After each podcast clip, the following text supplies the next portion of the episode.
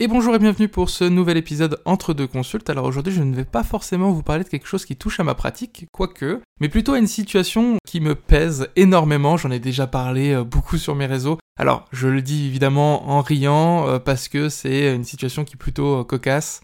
Et je ne vais pas faire de suspense plus longtemps, il s'agit du fait que je n'arrive pas à m'habituer ou à reconnaître les sigles et les acronymes. Pour celles et ceux qui ne savent pas exactement ce que ça veut dire, c'est quand il y a un mot qui peut euh, résumer en quelques lettres plusieurs mots, comme par exemple VTT, qui veut dire vélo tout-terrain. Il y a aussi des fois où on ne prononce pas forcément les lettres, où on va peut-être dire je vais au CRA, C-R-A, qui veut dire Centre de ressources autisme. Le gros problème, c'est que quand on est quelqu'un comme moi qui fonctionne au visuel, je n'arrive pas à me représenter ces fameuses lettres associées. Et je vous laisse même pas imaginer en début de carrière, quand je suis arrivé en réunion, il y a eu un moment vraiment lunaire, où on peut se retrouver à avoir quelqu'un qui dit Bon, c'est vrai qu'on lui a déjà fait faire euh, des TCC, il a même fait un peu de MDR, mais je pense qu'il faut euh, le faire rentrer à l'HDJ en TSA, parce que si plus tard on veut faire un CERFA pour aller en IME ou en ESAT, il faudra demander l'AAH, aux côtés de, de l'AMDPH d'ailleurs.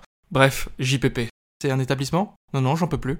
N'y a pas grand chose qu'on peut faire hein, pour cette situation, mais j'espère qu'il y a pas mal de gens qui se reconnaîtront et qui diront Bah, on est d'accord Mais je vais quand même vous donner une anecdote autour de ça qui est quand même assez amusante.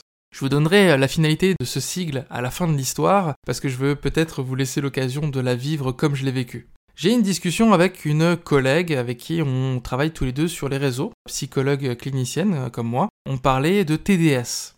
Et cette conversation a duré un certain temps. C'est-à-dire que ma collègue, du coup, elle me dit qu'elle voudrait que ça soit de plus en plus reconnu.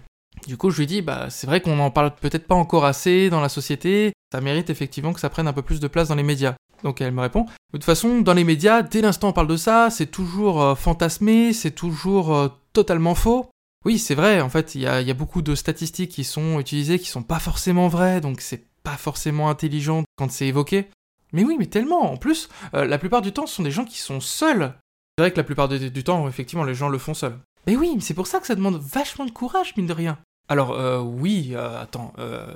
Alors c'est vrai qu'il y a toujours un débat sur savoir si ça relève un petit peu de, la facilité ou si c'est du courage, mais pour en arriver là, il faut surtout être en détresse, je pense.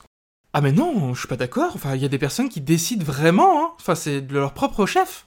Oui, oui, t'as raison, t'as raison, mais c'est, ça reste quand même des personnes qui ont besoin d'aide, je pense. Ah mais moi je suis pas du tout d'accord. Enfin, c'est pas forcément en lien avec euh, une pathologie ou quelque chose comme ça. Hein. Alors, alors là, je, sais, je voudrais pas non plus euh, faire euh, des stéréotypes, mais je pense que quand on en arrive là, c'est que t'as effectivement des problèmes, quoi. T'as besoin de, t'as besoin d'être aidé, d'être accompagné. Enfin, il y a d'autres solutions qui s'offrent à toi. Bah oui, il y a d'autres solutions qui s'offrent à toi, mais il y a un moment, il y a des fois, il y a des personnes qui sont à l'aise avec ça et qui préfèrent euh, largement aller vers ça plutôt que d'aller s'embêter dans d'autres choses. Franchement, j'ai du mal à voir où tu veux en venir parce que oui, ce sont des personnes qui peut-être ne voient pas d'autres solutions, mais il y a un moment, pourrait peut-être leur dire euh, euh, comment faire pour euh, sortir un peu de cette détresse. Oui, déjà, il faudra en parler un peu plus, parce que c'est vrai que déjà, quand on en parle, déjà, on ne parle que des femmes. J'avais pas forcément cette vision-là. Statistiquement, il me semble que c'est kiff-kiff, ou alors qu'il y a un peu plus d'hommes. Mais ça, c'est, on va pas se mentir, hein, c'est parce qu'une des populations les plus touchées, c'est les agriculteurs. Tu veux dire agriculteur en, en, tant que consommateur, du coup? Pas forcément en tant que TDS Si, moi je te parle des TDS des agriculteurs, eux-mêmes. Ah, il y a des agriculteurs qui sont TDS qui sont TDS Qui font des TDS tu, parles de quoi depuis tout à l'heure là? Bah je parle de tentative de suicide. Ah mais moi je te parle de travailleurs et travailleuses du sexe Et oui, effectivement, nous avions un quiproquo qui a duré pendant 5 minutes. Et c'est long 5 minutes quand on ne parle pas de la même chose. Waouh, c'était incroyable. Parce qu'en plus, cette conversation, si vous vous la refaites en sachant maintenant que c'est travailleurs, travailleuses du sexe, et tentative de suicide, bah forcément, vous allez entendre que les arguments ils fonctionnent dans les deux sens. Et c'était vraiment ça qu'on a vécu, c'était assez incroyable. Bon bref, tout ça pour dire que, comme sur un dossier à l'écrit, parfois ce qui peut être pas mal, c'est par exemple les étudiants et les étudiantes quand ils doivent préciser qu'ils vont dans un secteur, s'ils vont dans un IFME, ils mettent je suis allé dans un institut de formation des métiers éducatifs, et après entre parenthèses ils mettent IFME. Ce qui veut dire qu'à tout moment, du coup, on n'aura qu'à revenir à cette note-là pour pouvoir comprendre ce que veut dire le sigle. Bah, dans la conversation, ça devrait être pareil. Si on se discipline là-dessus, ça fera beaucoup de bien aux personnes comme moi qui ont vraiment, vraiment du mal.